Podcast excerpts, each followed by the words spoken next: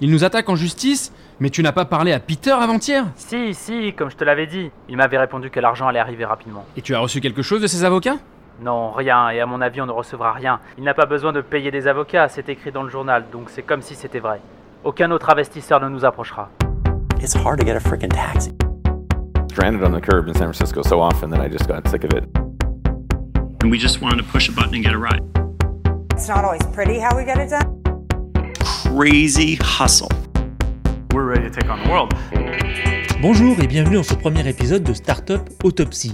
Alors comme son nom l'indique euh, ou pas, je vais disséquer dans ce podcast les débuts, les succès et parfois les échecs des startups les plus connues du monde en vous racontant les petites histoires et en vous faisant visiter les coulisses. Pour cette première série de 7 épisodes, je vais vous raconter l'histoire d'une startup qui a d'abord été citée comme la plus disruptive de son temps avant d'être surnommée la startup la plus dysfonctionnelle du monde.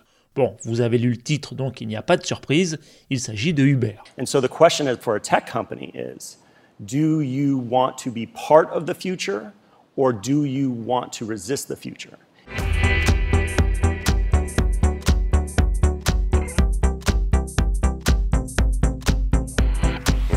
Petite annonce de service, il y a quelques gros mots ici et là, et les extraits d'interviews et de conférences illustrant ce podcast ne seront pas traduits. Durant les 7 épisodes de cette première série, je vais donc jouer au Frank Ferrand service et remonter aux origines de Uber avant que ne s'en mêlent mythe, storytelling et bullshit généralisé. Alors j'ai longtemps hésité pour cette première série. Quelle startup choisir? Le choix est vaste. Tesla, Google, Facebook, Airbnb, Criteo, Blablacar, Terranos, vous voyez, la liste est longue. Finalement, c'est Uber qui s'est imposé à moi, parce que je pense que commencer avec Uber fait sens. D'abord, parce que cette entreprise a longtemps été utilisée comme le symbole de la nouvelle économie, combattant l'ancienne, comme les révolutionnaires l'ancien régime. Ensuite, Uber est un conte de notre temps, qui illustre le pouvoir de transformation de la technologie et son effet sur l'économie réelle. Parce que Uber n'est pas un service dématérialisé. Hein, c'est pas un Twitter ou un Facebook, mais c'est une boîte qui a vraiment un pied dans le monde réel. Ce que Maurice Lévy d'ailleurs appellera l'ubérisation. Ensuite, ce conte moderne illustre aussi la fin du salariat au profit des emplois précaires et de l'hyperspécialisation de la gig économie. La gig économie recouvrant une réalité économique dans laquelle de multiples travailleurs indépendants et sous-traitants sont payés à la tâche et non au mois avec un employeur unique. Je pense que vous avez dû entendre parler du dernier exemple en date qui est celui des juiceurs, ces auto-entrepreneurs qui pour 6 euros par recharge passent leur nuit à recharger les trottinettes électriques. Pendant ces 7 épisodes, dont chacun va durer entre 3 quarts d'heure et 1 heure, nous allons revivre ensemble la création de Uber par Garrett Camp et Travis Kalanick et suivre leur parcours, de leurs études au lancement d'Uber, en passant par les entreprises qu'ils ont créées avant de se rencontrer. Alors là, je vais me la jouer à la Sainte-Beuve, mais je suis persuadé que dans les débuts de cette startup, nous allons pouvoir expliquer les dérives qui vont par la suite entraîner la chute de Travis Kalanick en juin 2017. Bon, si on peut parler de chute, parce que le bonhomme va quand même partir avec 5,5 milliards de dollars en actions d'une startup qui est valorisée à novembre 2018 à 72 milliards de dollars. Bon, en fait, j'ai aussi choisi de commencer par Uber pour avoir rencontré Kalanick en 2011, lorsqu'il était en train de lever en série B. Mais surtout, si j'ai choisi Uber, c'est parce que cette boîte, c'est pas un symbole. Que ce soit un symbole du 2.0, de la nouvelle économie ou de l'ubérisation. Non, c'est pas un symbole. C'est un cliché. Le cliché de la culture start-up. Cette culture start-up qui est à l'entreprise ce que le cancer est au corps humain. Beaucoup de choses peuvent être dites sur ce type de culture entreprise, mais pour le cas d'Uber, je ne vais retenir que trois éléments à charge de cette culture. Le hacking, les bros et le hustle. Fear is the disease. Um, hustle is the antidote. J'aurais pu rajouter le plagiat systématique et le culte de la personnalité de personnes qui n'en ont pas toujours, mais restons sur ces trois-là pour l'instant. Commençons avec la culture du hacking, qui légitime que tous les moyens sont bons pour réussir et qu'il est normal de contourner les lois jusqu'à ce que le législateur, issu de l'ancienne économie, bref, les dinosaures, n'ait d'autre choix que de les changer. Pourquoi pas? Pour la culture bro, alors évidemment, bro étant le diminutif de brother et pas de brocoli, là, je vous laisse regarder quelques épisodes de la série Silicon Valley.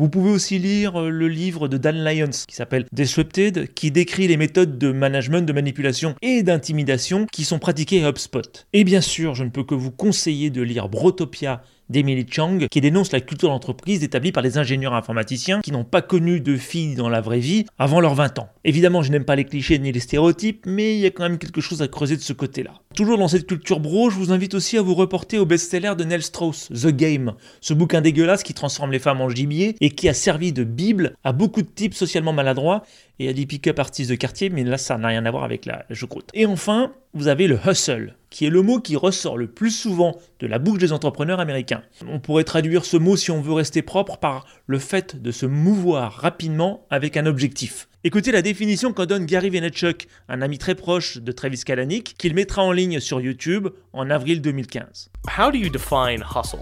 What I would say hustle is to me is that when you have passion around something, that you are squeezing every last bit of the juice out of the orange. So to me, hustle would be putting all your effort into achieving the goal at hand. And for me, that means making every minute count. En plus familier, c'est de se sortir les mains des poches, ou les doigts de son... Enfin bon, vous voyez l'idée. Et de bosser dur, très dur, très très très dur. Les week-ends et les vacances, c'est pour les chochottes.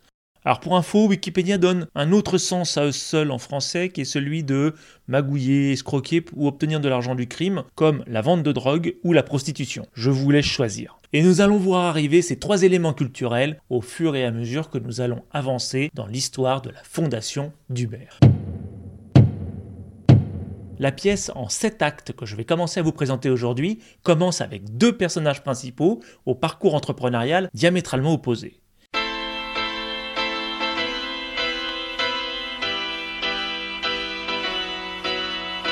Si je souhaitais faire une analogie facile, et je la fais, je prendrais la série The Persuaders, euh, amicalement vôtre, pour montrer les différences de parcours des deux cofondateurs. Vous avez d'abord Garrett Camp, Garrett avec deux R et deux T, et Camp comme un camp, qui lui est le prudent, pour ne pas dire le transparent de la bande. C'est lui qui a eu l'idée originale de Uber, qui était au départ d'acheter une flotte de limousines pour pouvoir les appeler comme des taxis en utilisant une app qu'il aurait développée. Quand je vous disais que Garrett est le prudent, en fait il a attendu d'être diplômé de sa fac pour se lancer à plein temps sur un projet de site de référencement avec deux camarades de classe. Ce site, pour les plus de 35 ans vous le connaissez sans doute, il s'agit de StumbleUpon.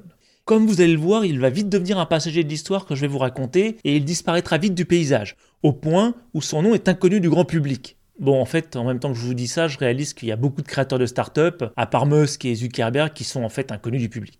Après Garrett Camp, cette histoire va également mettre en scène Please welcome Travis Kalanick. Travis Kalanick, avec un K au début et à la fin, qui lui va être le charismatique, voire le colérique cofondateur. C'est lui qui convaincra Camp d'abandonner son idée d'acheter des Mercedes pour utiliser les limousines et leurs chauffeurs qui sont déjà disponibles sur le marché. Comme vous le verrez, son parcours entrepreneurial sera bien plus chaotique, bien plus documenté et bien plus intéressant que celui de Garrett Camp. A commencer par le fait qu'il n'a pas terminé ses études. Kalanick est un vrai drop-out et pas un drop-out comme euh, Gates, Page, Brin ou Zuckerberg, qui eux ont attendu d'avoir des preuves financières que leur idée était la bonne pour quitter leurs études. Kalanick, lui, c'est Banzai. Il a abandonné ses études pour rejoindre une entreprise dont il n'était pas à l'origine, qui utilisait du contenu produit par d'autres, des musiques et des films, et qui n'avait pas levé ou gagné le moindre centime. Ce qui aurait donné un minimum de rationalité à son choix de quitter ses études d'ingénieur en informatique en cours de route. Résultat des courses, alors que de son côté Camp va vendre sa société 75 millions de dollars au bout de quelques années, il faudra à Kalanick deux entreprises et un dépôt de bilan pour qu'il puisse enfin vendre sa boîte pour à peu près 4 fois moins. Pourtant, c'est Kalanick qui va redéfinir, parfois pour le meilleur, mais très souvent pour le pire, ce que cela signifie d'être un entrepreneur de la tech en ce début de 21e siècle.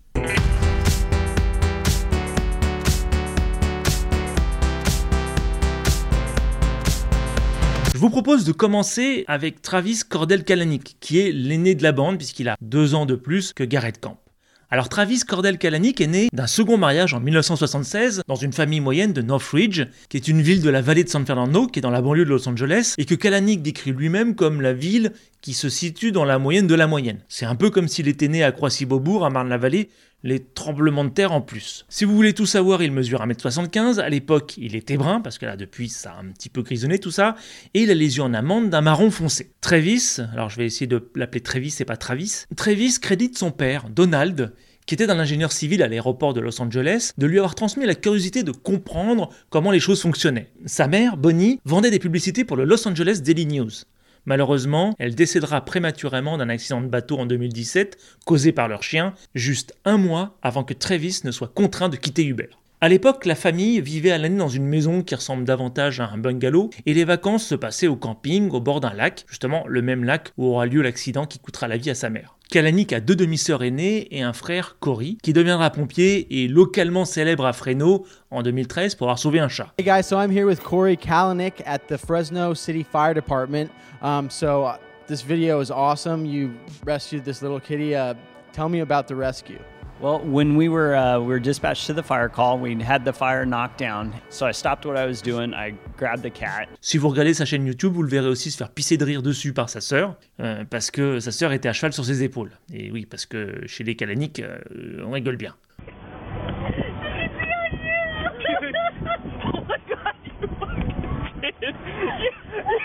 Malgré leurs moyens modestes, il y avait un domaine dans lequel le père se faisait plaisir l'informatique. Il y avait toujours le dernier modèle d'ordinateur à la maison, du Commodore 64 à l'Apple II, qu'il utilisait notamment pour apprendre au petit Travis les maths et lui permettre de rester en avance sur sa classe. Les maths étant clairement la matière mise en exergue par l'éducation que recevra Travis. Mais Travis a pris quelque chose d'autre de son père. Son père qui lui-même venait d'une famille encore plus pauvre. Il a appris que la réussite ne dépendait que d'une seule chose, de la quantité de travail le hustle dont je vous ai déjà parlé. Ceux qui travaillent le plus réussissent le plus. Point barre. When you get on the field, put everything you have into it.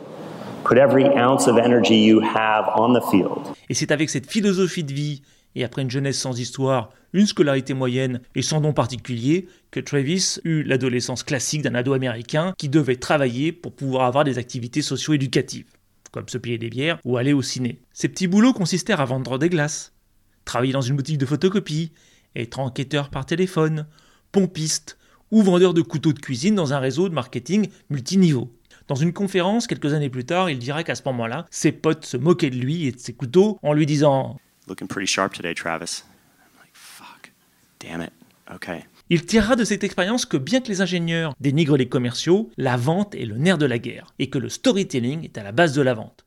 Nous ne sommes pas encore à l'histoire qu'il racontera par la suite de Uber, qui fut inventé dans un éclair de génie pendant une froide nuit d'hiver enneigée à Paris, mais les bases sont là.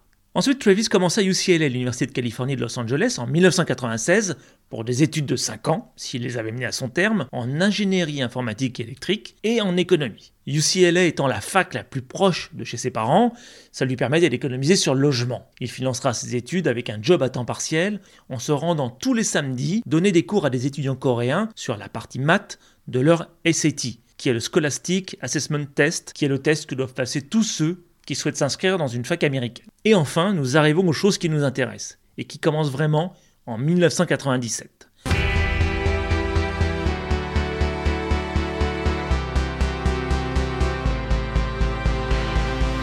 Nous sommes sur le campus de UCLA. Étant à proximité de Hollywood, UCLA est connu comme une mine de jeunes talents pour l'industrie du cinéma. Par contre, à l'époque, ce n'est pas un nid start-up, ni un lieu connu pour l'innovation, la recherche et l'informatique. Pas comme Stanford, situé à 400 km plus au nord. Stanford, où la même année, deux étudiants, Larry Page et Sergey Brin, étaient en train d'affiner leur algorithme appelé Backrub avant qu'ils ne se fixent sur le nom de Google. Mais c'est à UCLA, et plus précisément à Bolter Hall, où se trouve et se trouve toujours l'association des étudiants en sciences informatiques, UCSA. Et c'est là que vous auriez rencontré Travis, en train de jouer aux jeux vidéo ou en train de récupérer des musiques en MP3 partagées par d'autres étudiants sur le réseau. I was in the Computer Science Undergraduate Association at UCLA, and we were sending emails to each other with attachments of music files and video files and images. This is in like 97, 98, and uh, we're like, man, wouldn't it be cool if there was just a place to search for this stuff? And so we, we did that. Um, we were the first peer to peer pirates. It was awesome. Pour les fans d'histoire, c'est de Bolter Hall que fut transmis le 29 octobre 1969 à 22h30, heure locale, le premier message à destination de Stanford via un réseau appelé ARPANET, qui deviendra ensuite Internet. Le message étant login, enfin LO, parce qu'à cause d'un crash informatique, il fallut reprendre la transmission quelques temps plus tard pour envoyer le mot entier, donc login. Revenons à l'histoire qui nous intéresse. Celle-ci commence sans Kalanick, qui était alors en stage à Intel à Portland. À l'automne 1997, l'un des étudiants en informatique et ami de Travis Kalanick, Vince Busam, travaillait sur un petit logiciel qui cherchait automatiquement les fichiers multimédia présents sur les serveurs de l'université. La technique de crawling était déjà familière à cette époque, donc rien de nouveau, mais Busam utilisait son logiciel pour récupérer la musique de son dortoir, partagée par d'autres étudiants qui avaient ripé leur CD en MP3. Aidé d'un autre ami, Mac Todd, Busam réalisa que son logiciel pouvait trouver des musiques dans tous les dortoirs de l'université, et en fait dans n'importe quel ordinateur connecté à Internet. Et en fait, pas que des MP3, mais également des PDF, des JPEG, des .doc, etc. Busam se dit rapidement qu'il y avait peut-être de l'argent à se faire en créant une audience d'informaticiens amateurs de musique. Enfin, de l'argent à se faire sans doute, peut-être, éventuellement. En attendant, Busam et Todd parlèrent de leur petit programme autour d'eux, et trois autres étudiants, Dan Rodriguez, Kevin Smilak et Jason Drudge, les rejoignirent pour réfléchir à la création d'une, d'une, et oui, d'une start-up, le mot est lâché. Après quelques jours de réflexion, ils en trouvèrent le nom. Ce sera Scour. Me and a bunch of buddies started, started a company called Scour. It was basically the internet's first peer-to-peer search engine, first peer-to-peer app. Essentially, you could, the first place you could type something in like Britney Spears or Gladiator or whatever and get files that you probably weren't supposed to get. Scour qui en français signifie parcourir ou explorer puisqu'il s'agit d'un robot qui parcourt un réseau. Bravo les gars. En décembre 97 fut déposé donc Scour Inc. Scour s'appelle S-C-O-U-R, avec Dan Rodriguez comme CEO, car il était le seul à avoir suivi un cours de gestion dans la bande. Aucun membre de l'équipe n'avait alors la moindre idée de la façon dont ils allaient gagner leur vie. Mais ils avaient en tête déjà le fantasme qu'ils pourraient lever de l'argent d'ici là, même si aucun d'entre eux ne savait comment. Mais bon, ce n'était qu'un détail. Il était évident pour eux que n'importe quelle personne sensée allait vouloir leur donner de l'argent dans des boîtes en voyant leur petit bot de crawling. Cette petite équipe d'entrepreneurs, appelons-les des entrepreneurs, et pas des pirates à révis pour l'instant, créèrent un site web dédié sur le serveur de l'université. Et peu importe si l'adresse du site était scour.cs.ucla.edu, qui faisait que techniquement, ce site de partage de musique piraté était la propriété de l'université, et donc la rendait complètement responsable. Rappelons-nous simplement qu'à l'époque, le piratage de musique et de serveurs était alors dans ses balbutiements, voire inconnu du grand public, donc autant en profiter parce que ça n'allait pas durer. Et là, vous allez commencer à me demander, mais étant Kalanick, le fondateur d'Uber, qu'est-ce qu'il fout? Eh bien, Kalanick était toujours en contact rapproché avec ce groupe d'amis en train de faire son stage à Intel. Et quand l'un des membres de la bande qui devait le rejoindre justement à Intel pour faire son stage annula pour rester travailler à Scour, où selon lui était l'action, cela fit prendre conscience à Kalanick qu'il était peut-être en train de manquer une opportunité incroyable. Alors je ne sais pas quelle opportunité, peut-être celle de créer sa boîte, celle de gagner de l'argent, celle de bosser avec ses potes, ou peut-être celle de mettre son nom à côté de Steve Jobs, Bill Gates et de Hewlett ou Packard. Pourtant, malgré ce sentiment de FOMO, cette peur de manquer une opportunité, mais sûrement plutôt sous la pression de ses parents, parce qu'il se retrouvait le seul des enfants calaniques à faire des études. Son frère étant en train de devenir pompier, et l'une de ses sœurs était actrice et une autre vendeuse. Bon bref, il avait un peu la pression familiale. Donc il commença un second stage au Boston Consulting Group à Los Angeles pendant l'été 98. Finalement, il ne rejoindra l'équipe de Scour qu'après son stage, quand le site venait de dépasser les 1,5 millions de pages vues par jour. Et ce ne sera pas la dernière fois que Kalanick étudiera ses options avant de rejoindre une startup. Il fera la même chose avec Uber quelques années plus tard. Maintenant, préparez votre grille de bingo startup. Kalanick, âgé alors de 22 ans, ce qui faisait de lui l'un des vétérans de l'équipe, prendra le job de vice-président de la stratégie, responsable des relations investisseurs et des partenariats médias. Alors textuellement en anglais, relations investisseurs, c'était cultivating investors, cultiver les investisseurs. En gros, son job consistait à passer ses journées au téléphone pour obtenir de l'aide, de la visibilité et du pognon.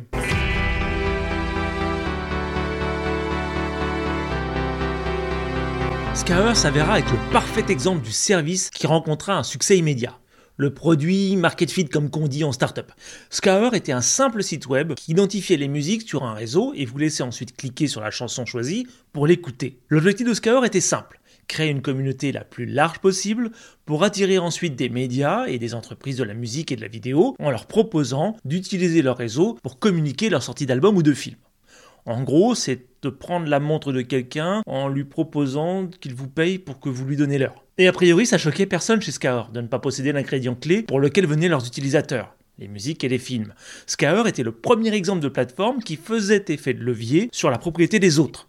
À noter qu'à l'été 98, nous étions un an avant la création de Napster et que si vous vouliez aller surfer sur Internet, vous deviez utiliser Internet Explorer 4 ou Netscape 4. On revient de loin. Jour après jour, le bouche à oreille entre étudiants commençait à se faire sentir, et le nombre d'utilisateurs ne cessait de progresser.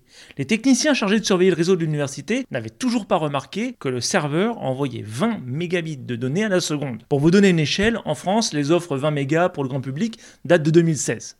La différence, c'est qu'à l'époque, pour avoir ce type de débit, cela coûtait 20 000 dollars par mois, soit 28 000 euros ramenés au cours du dollar de l'époque. Pas 39 euros avec 100 chaînes télé. Skyr se développa si vite que les créateurs se retrouvèrent devant un choix à faire. Un choix qu'ils pensaient ne pas avoir à faire.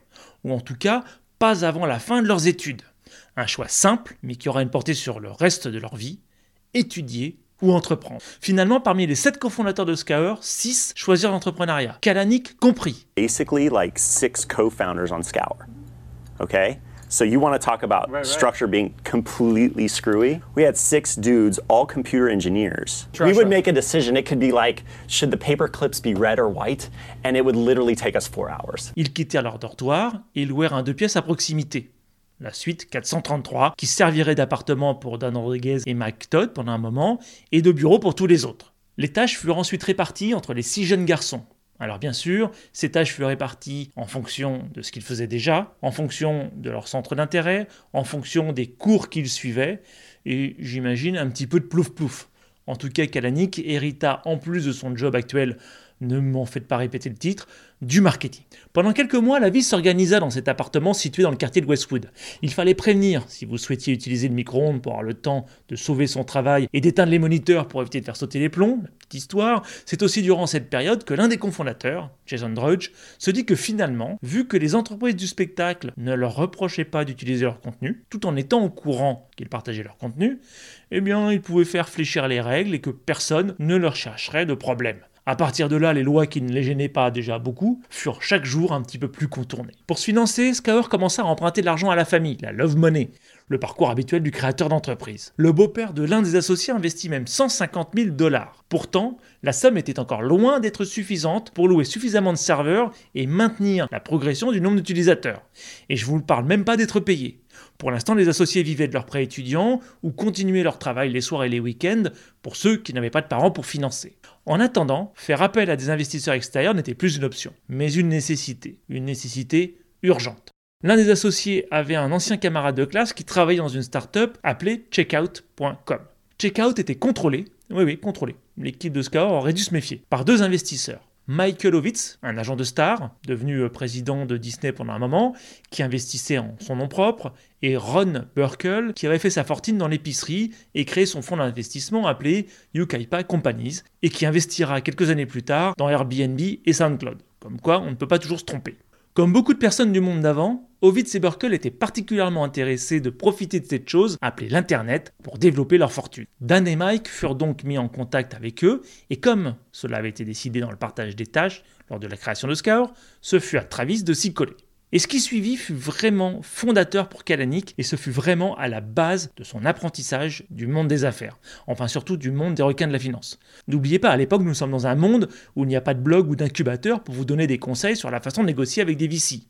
En février 99, Ovitz envoya ses deux aides de camp, Peter Levin, 29 ans, qui était avec Ovitz depuis 10 ans, et Richard Wolper, 36 ans, qui avait occupé le poste de président of Disney Online avant de démissionner pour suivre Ovitz. Je dois ouvrir une petite parenthèse pour vous parler de Michael Ovitz, qui est un personnage et qui jouera un rôle dans l'aventure Scour. Le rôle du méchant, à écouter Kalanick, qui recevra des menaces indirectes de sa part quand les choses tourneront mal dans quelques mois. Ovitz, surnommé par le New York Times comme un patron de mafia, est un agent de star, cofondateur de la Creative Artist Agency, CAA, qui était connu pour fournir aux producteurs de films des packages talents, qui assemblaient scénaristes, réalisateurs et acteurs, ce qui enlevait du pouvoir de négociation au studio. Il démissionnera pour devenir président de la Walt Disney Company en décembre 95 avant d'en être renvoyé en décembre 97, en empochant au passage 40 millions de dollars et 100 millions d'actions de Disney. Enfin, jusqu'à ce que les actionnaires portent plainte et que l'argent soit bloqué, parce qu'a priori, ses résultats financiers ne valaient pas tout cet argent.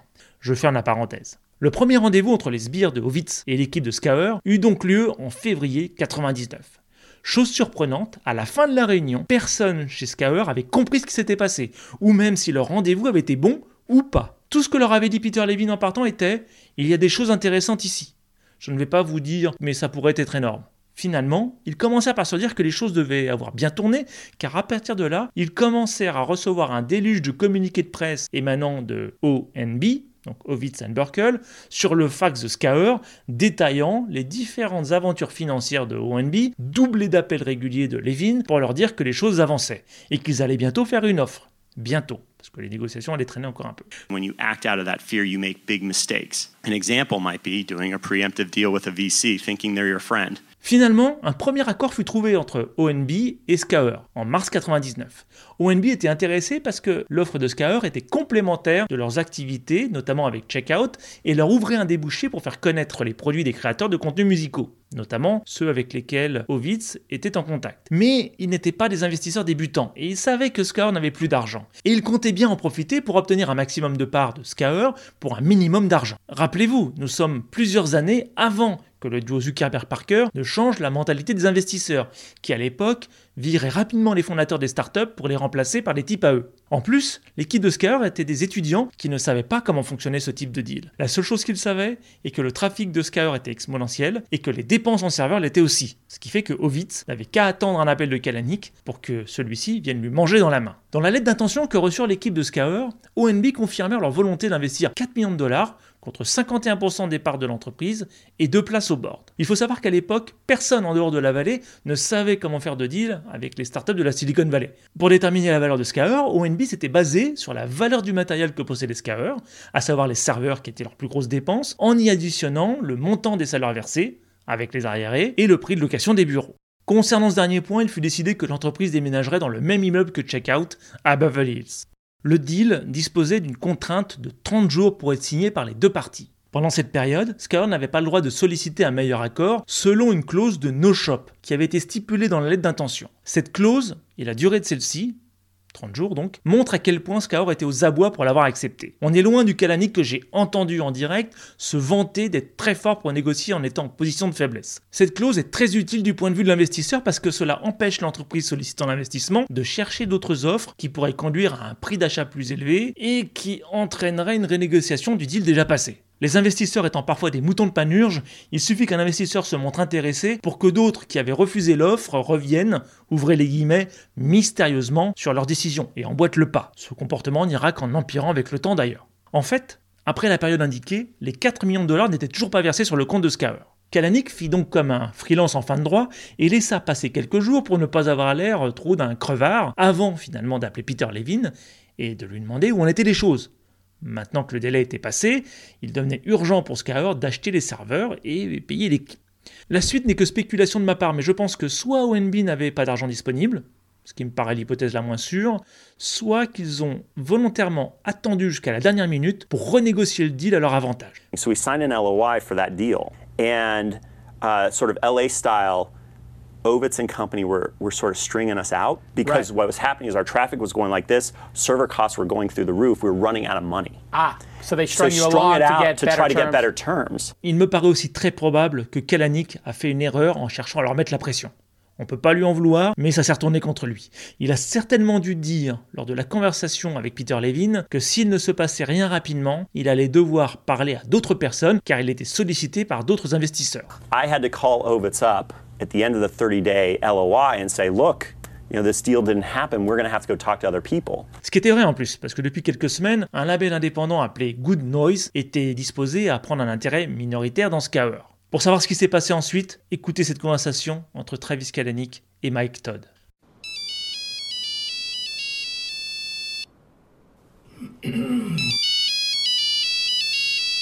Allô Mike, c'est Travis. Putain, Travis, j'ai demandé à ne pas être dérangé ce matin. Le serveur est tombé cette nuit à cause du dernier album des Red Hot Chili Peppers que tout le monde a voulu télécharger en même temps. Je suis rentré à 5h ce matin. Ouais, je sais, j'ai aussi essayé de l'écouter. Tu as dû faire des rêves de Californication alors. Super drôle. Et tu m'appelles pour ça? Non, pas du tout. Il y a du grave. C'est à propos de l'article. Mais quel article? L'article du journaliste du Wall Street Journal à qui tu as parlé il y a quelques jours. Il a été publié ce matin. Ah, cool Ça va nous faire de la pub et rassurer mes parents. On parle de nous dans le journal. Euh, faut vraiment que tu le lises. Connecte-toi et va sur leur site. L'article est dans la colonne de droite. Je peux déjà te dire que tu ne vas pas le montrer à tes parents.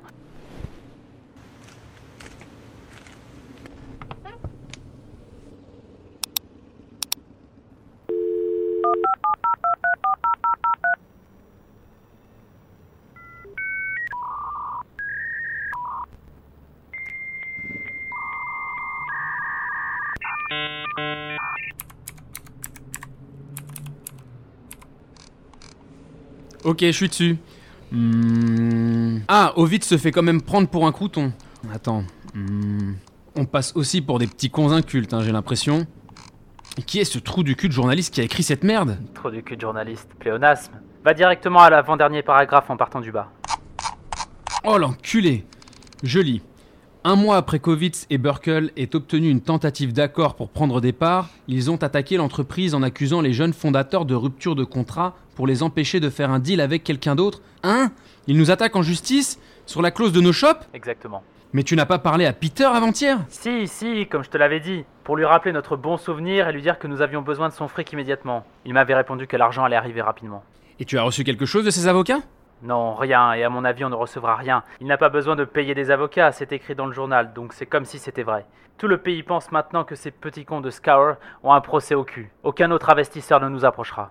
Et on fait quoi à ton avis? On contre-attaque? Je te rappelle qu'on n'a plus une thune. On n'a pas le choix, il nous poursuit pour qu'on prenne son argent, alors on va appeler ce trou-duc et prendre son pognon. Et avec le sourire. La leçon fut très rude, car l'apparition de l'article du Wall Street Journal était attendue. Ils avaient parlé à Bruce Orwell au téléphone, le journaliste qui est auteur de l'article, et ils s'attendaient à lire un article qui parlait d'eux et qu'ils pourraient montrer donc avec fierté à leurs parents. Ils ne s'attendaient pas du tout à découvrir qu'ils étaient attaqués en justice par leurs investisseurs. Three days later, we got sued for basically shopping the deal, which we hadn't done. But we got sued for shopping the deal. The, the suit hits the Wall Street Journal. Gee, I wonder how they figured that out. And then nobody else would invest in us. Attaque destinée à les forcer à accepter leur argent contre la majorité de leur part. En plus, l'article était condescendant en jouant sur la différence d'âge entre Ovitz et les jeunes fondateurs de Scour, ces petits jeunes appartenant à la génération X. Même le titre de l'article donne le ton. Comment est-ce que Monsieur Hollywood va réussir avec des partenaires web de la moitié de son âge? Et ça continue avec le chapeau de l'article. Monsieur Ovitz va-t-il réussir avec des gens qui pensent qu'un power lunch est un bol de céréales? Alors pour info, un power lunch, c'est un déjeuner d'affaires. Après avoir présenté euh, l'objet de Scour, ce que faisait Scour, on apprend plusieurs choses dans cet article. Que Ovitz a déjà investi dans les sites de partage de musique mp3.com et launch.com, et qu'il se présente comme savoir ce qu'il fait. Que Scour reconnaît que les fichiers qu'il partage ne leur appartiennent pas, mais que ça ne semble ne déranger personne. Que Ovitz se retrouve le cul entre deux chaises, mais en souriant, car il possède des parts dans des entreprises qui partagent illégalement le travail de personnes, dont certaines sont ses clients. Et enfin, que Ovitz se protège derrière la politique de Scour d'effacer les liens sur la demande des ayants droit mais en précisant, entre guillemets, ils ne le font jamais. Je vous promets, sa bonhomie va pas durer très longtemps. En attendant, la manœuvre de Ovitz et Burkel avait fonctionné. Cette attaque en justice, réelle ou imaginaire, rendait Skaer intouchable pour d'autres investisseurs. Je vous rappelle qu'un investisseur investit pour faire du business, pas pour payer des frais de justice. It doesn't matter what the suit was about. The bottom line is if Ovitz is suing us, nobody's right. going to touch us. Who do you, what entrepreneur do you know that was sued by an investor to take the investor's money? Ils étaient désormais passés sous le joug de quelqu'un qui n'avait pas le bien-être de l'équipe de Skaur à cœur, mais sa performance économique. Et là, le cœur n'a rien à voir. Kalanick venait d'entrer dans la cour, pas forcément des grands, mais des requins. Et pourtant, Scarabée ne faisait que débuter sa formation. Pendant l'été 99, tout le monde déménageait à Beverly Hills et Scour commença à recruter tout en continuant à acquérir des utilisateurs et à faire leur propre éducation au monde des affaires, notamment en lisant des bouquins que leur passait Ovitz, qui en dit beaucoup sur la vision du monde de ce type. On n'était pas dans l'économie sociale et solidaire, comme par exemple L'art de la guerre de Sun Tzu, ou Les 48 règles du pouvoir de Robert Greene. Pour ceux qui ne connaissent pas ce livre, parmi ces règles, vous trouverez, par exemple, Ne vous fiez pas à vos amis, virgule, utilisez vos ennemis, ou dissimulez vos intentions, ou soyez honnête à bon escient, ou enfin, trouvez le talent d'Achille. Ce qui vous donne une idée précise des valeurs business qui leur étaient inculquées. En parlant de talent d'Achille, c'est exactement au moment où Kalanick débutait cette relation houleuse avec ses investisseurs que deux ingénieurs, Sean Fanning et Sean Parker, lançaient un autre projet inspiré de Scour, mais qui deviendra beaucoup plus connu et qui durera beaucoup plus longtemps que Scour mais dont la chute sera tout aussi dure. Je ne sais pas si vous avez deviné, il s'agit de Napster, dont la première bêta fut lancée le 1er juin 1999. Comme souvent avec l'innovation, une petite amélioration peut avoir d'énormes répercussions et résoudre les problèmes rencontrés par un concurrent peut faire la différence. Le problème de Scour est qu'il surpromettait et sous-délivrait. Savoir que l'on pouvait accéder à toute la musique que l'on voulait, gratuitement en plus, était certes une belle promesse. Sauf que l'utilisation de Scour avait plusieurs grosses lacunes. D'abord, seuls les fichiers des gens connectés pouvaient être trouvés. Ensuite, il fallait se connecter à un autre utilisateur pour voir les fichiers que celui-ci partageait. Donc il n'y avait pas de sommaire global ou de moteur de recherche répertoriant tous les fichiers en ligne. Il fallait ensuite demander l'autorisation au possesseur du fichier convoité, en espérant qu'il accepte le téléchargement demandé. Vous notez, je parle de possesseur, je ne parle pas de propriétaire. Et comme c'était toujours les mêmes chansons qui étaient demandées, les serveurs crachaient régulièrement. Et ceux qui partageaient se lassaient et ne partageaient plus leurs fichiers, bloquant les uploads pour ne faire que du download, obligeant les ingénieurs de Scour à passer leur journée à enlever des liens cassés à la main tout en cherchant du nouveau contenu. Tu parles de boulot d'ingénieur. Sean Fanning was one of our users, and the problem was is that we got so popular that we would overwhelm the, the Windows shared directory folders that were out there. Too little supply and too much demand. Right. And so the links would get bad because 25 simultaneous connections into a Windows 95 desktop right. would shut it down. It would crash. And so the links would go bad.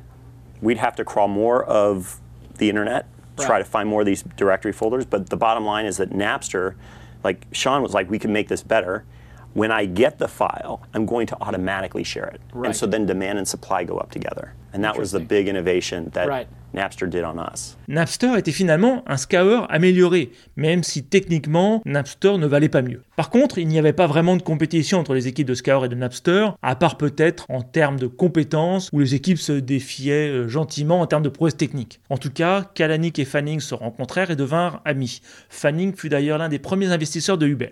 Mais de nouveau, Kalanick apprendra quelque chose. Quand un concurrent arrive, il faut réagir vite et pas le regarder en le trouvant mignon.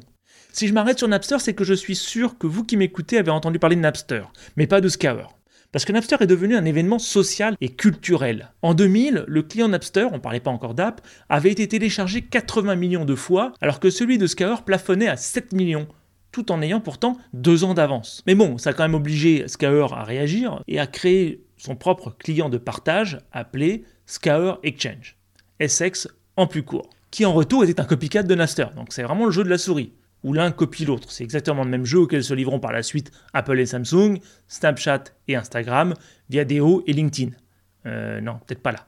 Conscient qu'il perdait du terrain, Travis proposa de lancer à l'automne 99 une campagne de pub sur les campus pour promouvoir Essex. Cette campagne consista à donner aux étudiants de petites pochettes de lubrifiant sur lesquelles était imprimé le slogan For Smooth Download Use Essex. Bon, je vous fais pas un dessin, mais que voulez-vous attendre de plus d'une boîte exclusivement masculine à la moyenne d'âge de 22 ans? Et ce n'est qu'une blague potage comparée à la culture bro de Uber qui sera dénoncée en 2017. En attendant, Scaur, qui malgré d'être le précurseur de Napster, était désormais considéré comme un autre Napster, commençait à avoir de l'attention. Et une première offre de rachat fut proposée en novembre 2000 par la société Real Networks, concurrent de Winamp et de QuickTime amis de plus de 35 ans, bonjour. Ils avaient déjà l'idée en fait de transformer Essex en offre commerciale qui aurait pu ressembler à iTunes si le plan s'était déroulé sans accroc. Si. Les négociations avec Real Networks avançaient jusqu'à ce qu'un article paru dans CNET en janvier 2000, et citant, j'ouvre les guillemets, une source proche des négociations, que Real Networks aurait proposé 100 millions, majoritairement en actions, pour le rachat de Scour. En laissant fuiter ce chiffre surréaliste, quelqu'un a voulu tuer le deal dans l'œuf. Alors, qui a voulu tuer ce deal? Esovitz, ce qui serait étonnant. Kalanick, étonnant aussi. Leurs amis de Napster? Ah, ah On ne sera jamais sûr. Le secret est les négociations s'arrêtèrent net. Heureusement pour Real Networks, car c'est à peu près à ce moment que le succès de Napster commençait à se retourner contre eux, avec d'abord quelques labels, puis toute l'industrie de la musique et du cinéma qui attaquèrent comme un seul homme le client peer-to-peer. Vous vous en doutez, Scour était les prochains.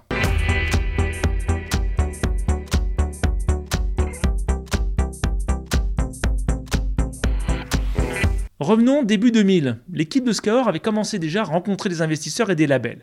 Ils rencontraient les investisseurs pour leur montrer leur croissance et trouver de l'argent, et rencontraient les labels pour leur parler de leur concept de boutique de musique en ligne qu'ils avaient depuis un moment. Il n'était pas stupide, il savait que le téléchargement illégal de musique n'était plus une pratique confidentielle d'ingénieurs et que le grand public s'y adonnait désormais. Il savait d'ailleurs que les premiers chiffres de manque à gagner pour l'industrie de la musique commençaient à sortir et que cette industrie de la musique commençait donc à s'inquiéter. Napster était sous les feux des projecteurs et il se doutait bien qu'il faudrait à un moment ou un autre payer les ayants droit pour se racheter une conduite s'ils voulaient continuer leurs opérations. Rendons-nous maintenant au 20 juillet 2000. Dan Rodriguez, accompagné de Mac Todd et de Travis, était à Washington pour rencontrer plusieurs sénateurs et échanger sur la légalité de leur offre. C'est en étant raccompagné par le chief of staff de l'un de ces sénateurs que celui-ci leur demanda s'ils avaient parlé à l'industrie du cinéma. Great meetings with the senators. A guy named Manus Cooney, who you may or may not remember, ultimately worked at Napster, was chief of staff for Hatch. Walking the guys down the stairs, Capitol Hill, this is when you could actually walk on the steps. Le chief of staff aurait dit d'un air insistant um, says, Hey, guys, Have you talked to the movie studios? Todd répondit que c'était en train de se faire. We hadn't yet. We were we were actually setting those meetings up, um, and we're like, you know, no, no, we we haven't. But we're setting those meetings up. It's going to be awesome. The music companies was great. Vous devriez vraiment les rencontrer. He says, you really should talk to the movie studios. Et c'est dans l'avion de retour que ce shit hit the fan, comme on dit au nord du Pecos. Get on the plane. Plane's about to take off, phones start blowing up. Jack Valeni had called a press conference for the next morning. Uh, the movie studio organization that sues people, essentially, called a press conference uh, about some lawsuit. They, they didn't provide a lot of details against Scour. We're on a plane. We can't answer, you know, nobody can answer. Anyways, um, the press conference happens. We haven't been served yet. So we have nothing to respond. We're like, we don't know what they're talking about. So we look like idiots. It's a good move. I mean, they know what they're doing. Jacques Valenti, chairman de la fameuse célèbre MPAA, Motion Picture Association of America, faisant suite à son édito du 21 juin 2000 dans le New York Times, qui était intitulé Il n'y a pas d'Hollywood gratuit, avait organisé une conférence de presse pour annoncer qu'il allait lancer des poursuites contre Scaur. Il le reprochait, je cite, d'avoir construit son activité autour du piratage à grande échelle et d'avoir facilité le vol pur et simple d'œuvres protégées par les droits d'auteur. Il sera rapidement rejoint par la Recording Industry Association of America, la RIAA, RIAA pour la musique, les deux plaignants demandant 150 000 dollars par œuvre piratée en titre de dommages et intérêts, soit la somme totale et ridicule de 250 milliards. J'ai bien dit milliards. C'est le PNB de la Suède à l'époque. À chaque fois que Kalanick en parlera dans l'avenir, il insistera bien lourdement sur cette somme en la présentant comme étant un quart de trillion de dollars, un peu comme une médaille gagnée sur un champ de bataille. 250 billion dollars, or, or I like using it this way, a quarter of a trillion dollars. La somme était ridicule et la situation était ubuesque. D'un côté, les services marketing de l'industrie du film et de la musique réclamaient des chiffres pour obtenir le ROI de ce qu'ils payaient à Scour pour promouvoir leur contenu, pendant que de l'autre, leurs services juridiques utilisaient ces mêmes chiffres pour les attaquer. En attendant, pour Scour, la recherche d'argent continuait. So, um, funding does not solve all problems. Sales solve all problems. Hustle solves all problems, but funding doesn't always solve your problems. Et le lendemain de la conférence de presse, le vendredi 21 juillet, l'équipe de Scour avait rendez-vous avec Dan Draper de Draper Fisher Venture Capital, qui était à ce moment-là le plus important VC de la Silicon Valley, parce qu'il n'avait pas encore investi dans Terranos, une histoire que je vous raconterai prochainement. Quand ils furent tous assis autour de la table, Draper étala sur la table de conférence le Wall Street Journal et le New York Times qui titraient sur Scaur poursuivi pour un quart de trillion de dollars. Son effet réalisé, Draper s'adossa à son fauteuil et leur dit J'imagine que votre valorisation vient juste d'augmenter. Après tout, la MPAA avait dépensé 50 millions de dollars en frais de justice et de marketing contre Scour, et le résultat se vit sur les téléchargements. Ils dépassèrent pendant quelques jours ceux de Napster.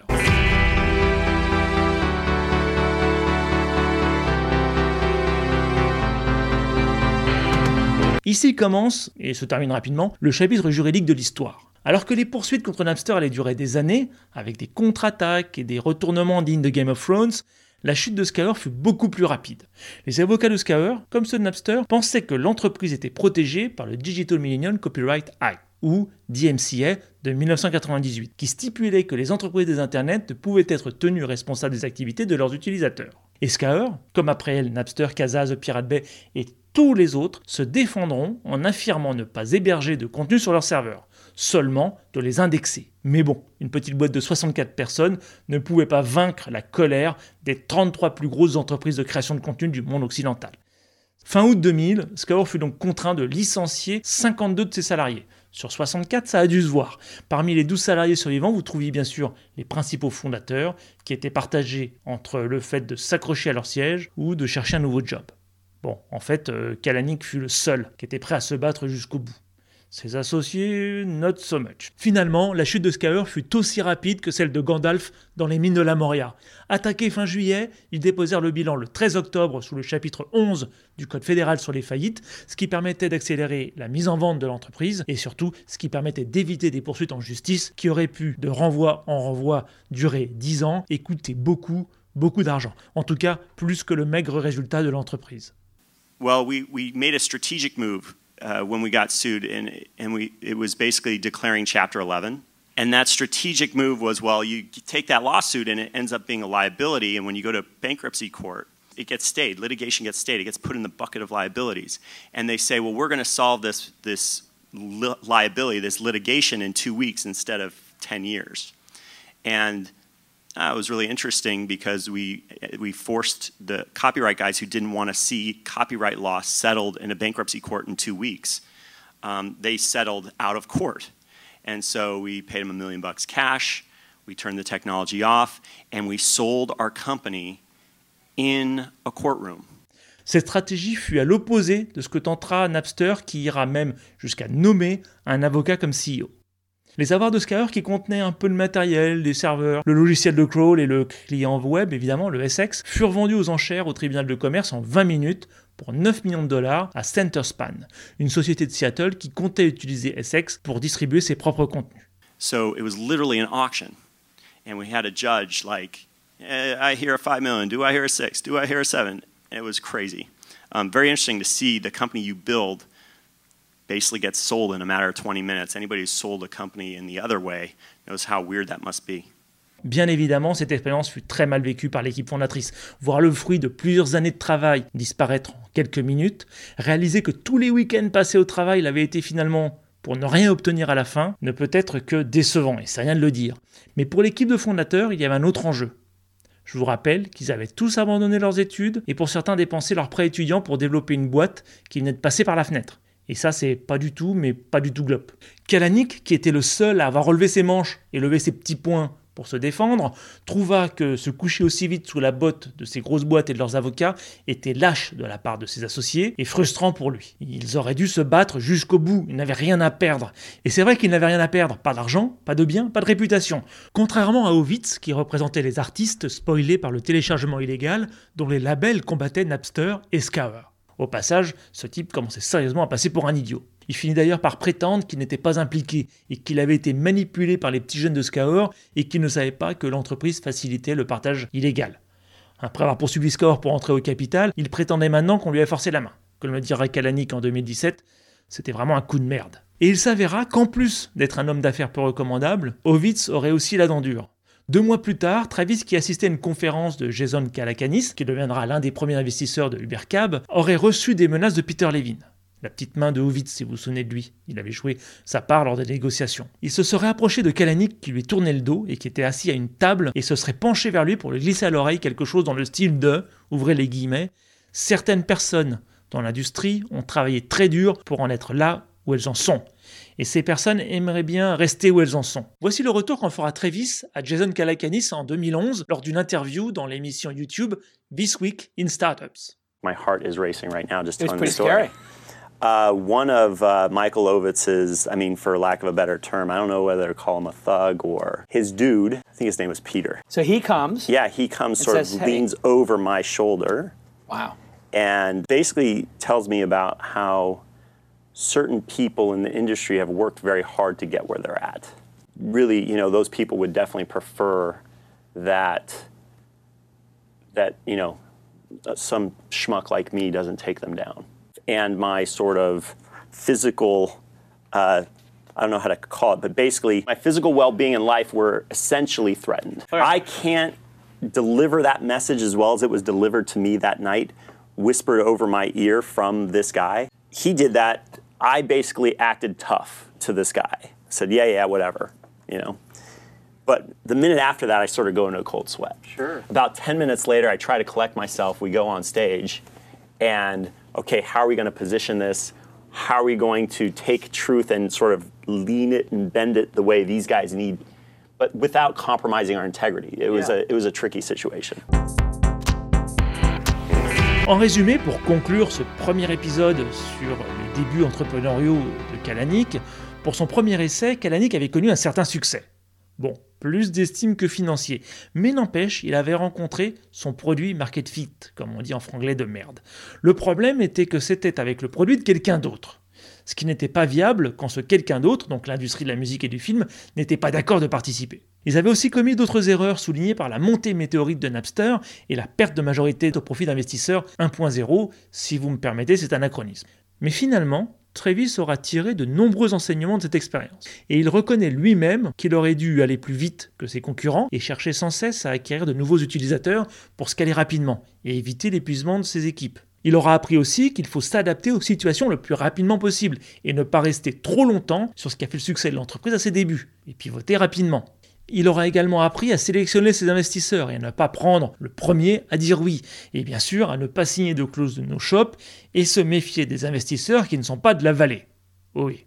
Il aura également appris à étudier rapidement les lacunes de son produit pour ne pas laisser de failles dans lesquelles un concurrent pourrait se glisser en proposant un meilleur produit. Et enfin, il aura compris que lever des fonds ne résout pas tous les problèmes, contrairement au travail, on y revient, et aux ventes. Travis avait appris une leçon. Mais en attendant, à la fin de l'été 2000, il venait d'avoir 24 ans, pas de diplôme, pas de job, pas d'argent et pas de perspective à part retourner chez ses parents. Et pendant ce temps-là, à 2000 km au nord, dans la ville de Calgary au Canada, un étudiant en informatique avait une idée. La suite au prochain épisode. Je remercie Julien Vessier pour avoir tenu le rôle de Travis Kalanick et Guillaume Couder pour avoir tenu le rôle de Mike Todd.